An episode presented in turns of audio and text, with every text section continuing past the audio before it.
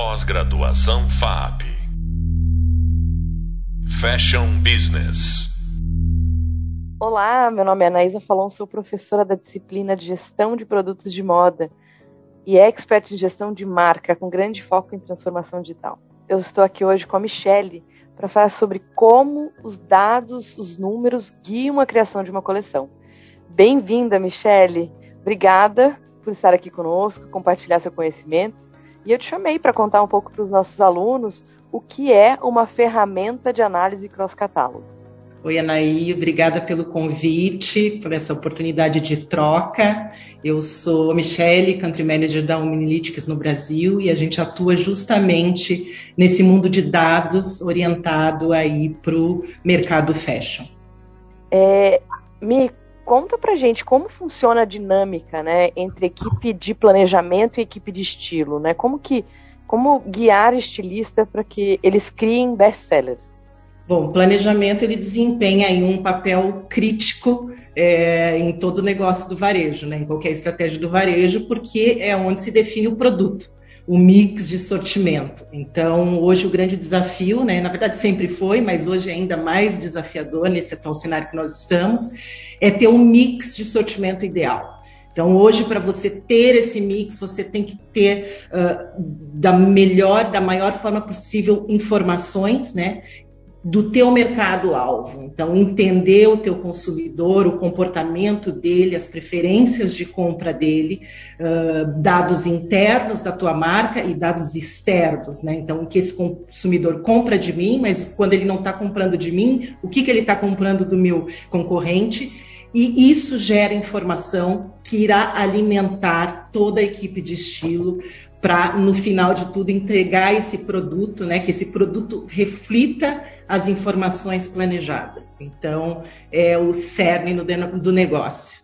Que legal, que legal. E quais ferramentas é, e a frequência também que você acredita que os gestores de produto é, devam analisar o mercado, né? Como que, como que acontece hoje essa análise, né? Primeiro, qual ferramenta e, e, com qual frequência? Uma vez por estação, todos os dias? Como funciona? E, o, isso vai depender muito, né, Anaí, da, de cada realidade de negócio. Então, temos pequenas, médias e grandes marcas, então, capacidades produtivas uh, distintas e necessidade de informação distintas também.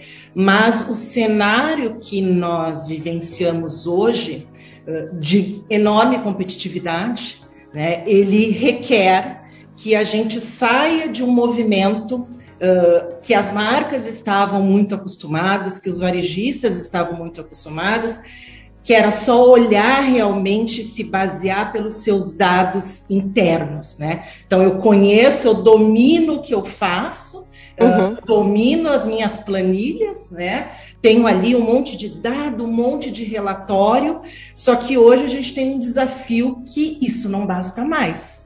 Né? Hoje é, as lacunas estão mais evidentes né, no mercado. Então, o que acontece é que todo mundo tem o que funciona, Uhum. E toda marca tem lacuna. Hoje, quando você tem visibilidade, além do teu mundo interno, tem a visibilidade do que realmente está acontecendo no mercado através de ferramentas que foi a tua questão. Então, são ferramentas de analytics, né? Uhum. Ah, de análise de dados de mercado em tempo real, que te permitem entender, novamente, em tempo real, agora, onde o teu consumidor está comprando, de quem ele está comprando, com que produtos dos teus concorrentes ele está se engajando, com que preços ele está se engajando, qual é o valor percebido para determinados produtos e atributos. Então, isso hoje está disponível em real time para ser analisado do que a gente fala hoje de empresas orientadas para dados. Né? Então, a gente sai de um nível uh, de padrão de dado e relatório para buscar padrão, né? Entender o que está acontecendo, mas justamente para olhar para os insights de como esse Uh, esse consumidor está se comportando e como isso se reflete no meu sortimento. Não dá mais para olhar pelo retrovisor, né? Não dá mais para fazer planejamento com base em histórico de coleção passada. Sim. É muito violento. Então, hoje as decisões elas precisam de velocidade. E aí a questão que fica é: as decisões são tomadas diariamente, né? Então, o que você, a necessidade de informação das marcas e as decisões elas são tomadas em vários níveis diariamente. Com que uh, com que velocidade, né? Isso está hoje embasado numa decisão? Você toma com uma informação em tempo real ou você está tomando decisões com suposições, uhum. feeling, né? Com base em informações passadas. Então, Sim. esse é o grande desafio, você ter uh, ferramentas, elas não são uma pílula mágica, mas elas te apoiam é, a trazer mais eficiência e eficácia para o negócio. Muito, é, é, é, muito interessante, a gente, é, quando você fala de planejar só olhando para trás, né, é, uhum. realmente isso funcionava, né, no mundo onde é, os gostos eram mais previsíveis, onde as empresas conseguiam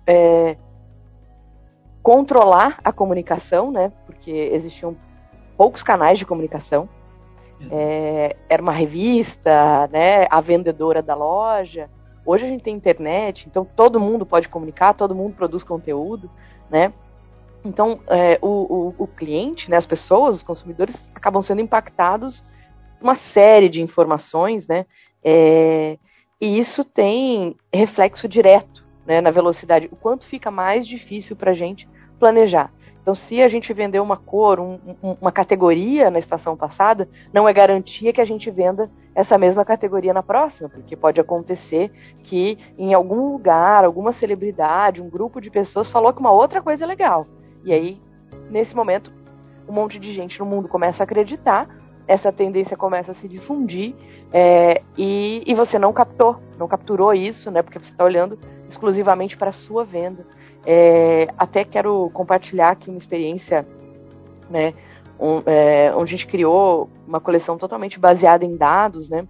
É, a gente já tinha identificado, né, é, que existia uma tendência, né, do neon, por exemplo, uhum. lá na pesquisa, né, de estilo, no processo criativo, mas obviamente o neon é algo super arriscado, né, sendo um produto muito marcante.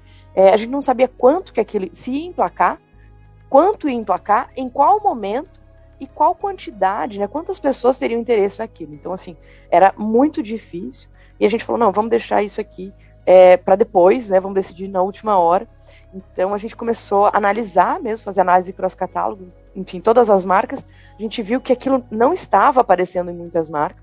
Uhum. Né? Então a gente resolveu não, não, não colocar esse tipo de produto. E aí no meio, né, em determinado momento, a gente viu, começou a analisar as plataformas nessa análise diária mesmo que você comentou, uhum. a gente viu que começou a aparecer esses produtos, né? E começou a analisar também que né, nas mídias sociais estava, estava aparecendo. Mas a gente ainda continuava sem saber se o nosso cliente, né, é, estava tinha interesse, estava disposto a comprar e que tipo de produto ele queria. É calça, é conjunto, né? É, é só uma blusa, uma blusa de regata, manga comprida. Então, é, pensando nisso, a gente olhou todo, é, todos os os possíveis concorrentes, né, nessas, na, na plataforma, o que estava fazendo, qual era o posicionamento de preço, quais uhum. eram os espaços que a gente poderia ocupar, né? Então, com isso a gente criou alguns produtos, é, então blusa, é, a gola alta, né? A gente comprou matéria-prima, aí a gente falou, ok, vamos desenhar, vamos criar esses produtos.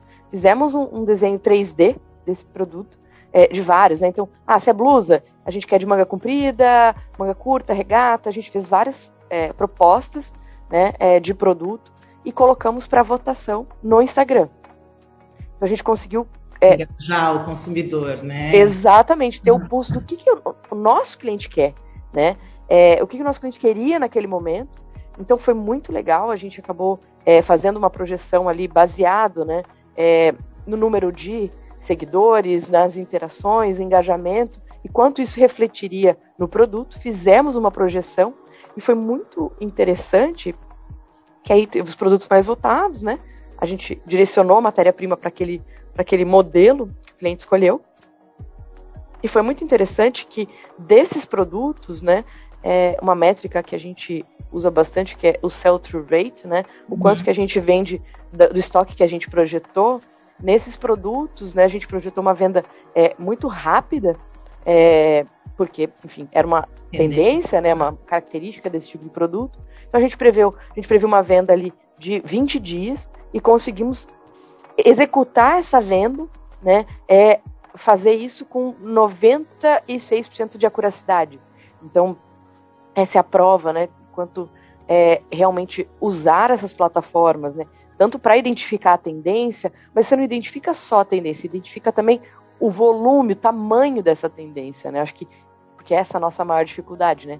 Acertar, a gente sabe o que, que vai, o que, que é tendência, mas a gente não sabe quanto dela, né? Quantas peças, quantos modelos eu tenho que fazer com essa tendência, né? É, As subcategorias, e... alocar, Exatamente. Né? Então, a tendência está ali, o macro a gente sabe, mas onde descer no micro para não errar na aposta. Exatamente, porque se você faz uma calça, mas o cliente queria uma blusa, né? Vai ficar com aquela calça no estoque. Então, eu, o quanto que é, realmente existe uma parte artística, mas existe toda uma ciência por trás, né? Um número, né? É, realmente posicionamento de preço, né? É, onde existe espaço, né? Para eu, é, eu alocar esse produto? Minha categoria está posicionada certo? Onde, onde não tem ninguém é, operando, né? Poxa, quem, quem não está fazendo blusas, né? É, nessa faixa de preço, acho que é, é muito é muito interessante quanto a gente consegue identificar também lacunas, né? Exato. E, assim, manualmente, pensando, né, há alguns anos atrás, isso era impossível. A gente tinha que fazer comp shopping ir lá e contar mesmo, peça por peça. Né, Ainda né? tem, né? Ainda tem muita marca, né? Então a gente está falando de eficiência, eficácia, exatamente, que vai lá, site a site, quanto tempo isso toma de uma equipe, né? quanto tira de eficiência do processo.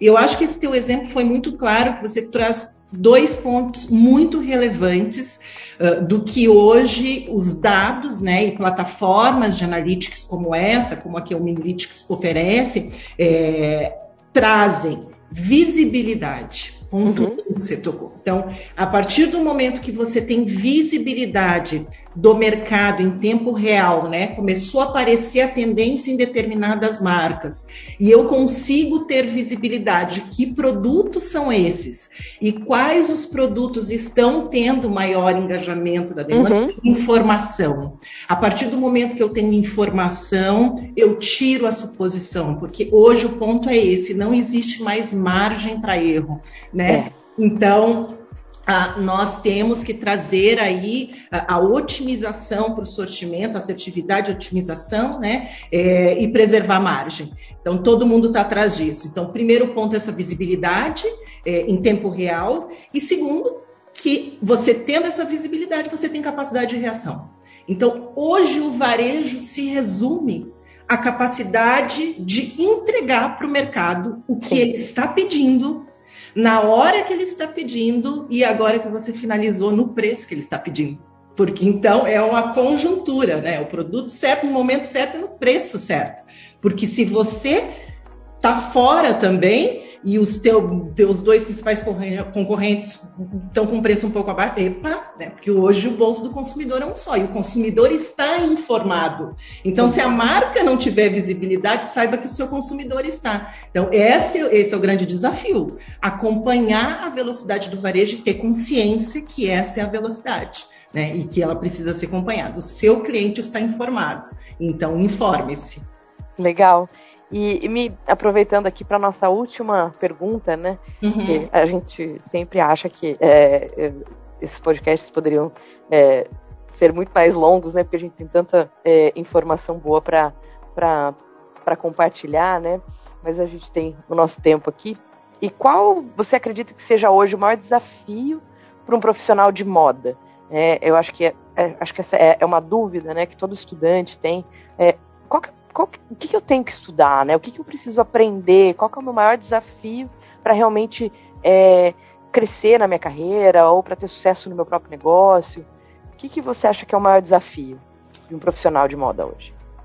É uma área desafiadora, a moda sem dúvida mais apaixonante, né? Por isso que a gente está nela e, e, e vai em frente. Então, são muitos os desafios mas é, hoje eu diria que o profissional de moda é, novamente, nenhuma informação, e aí eu acho que é bom ressaltar, né? Nenhum dado, nunca, jamais, nenhum robô, nenhuma inteligência artificial vai substituir uh, a arte humana, é, essa questão da tua experiência, do teu feeling, da tua sensação pro, do, do, para o negócio da criação, né? Nenhum dado, o dado ele não traz inovação, por exemplo, para a moda. A gente precisa dos criadores e eles também não podem ser totalmente limitados da criação, porque é justamente essa, essa arte que vai trazer o diferencial para as marcas.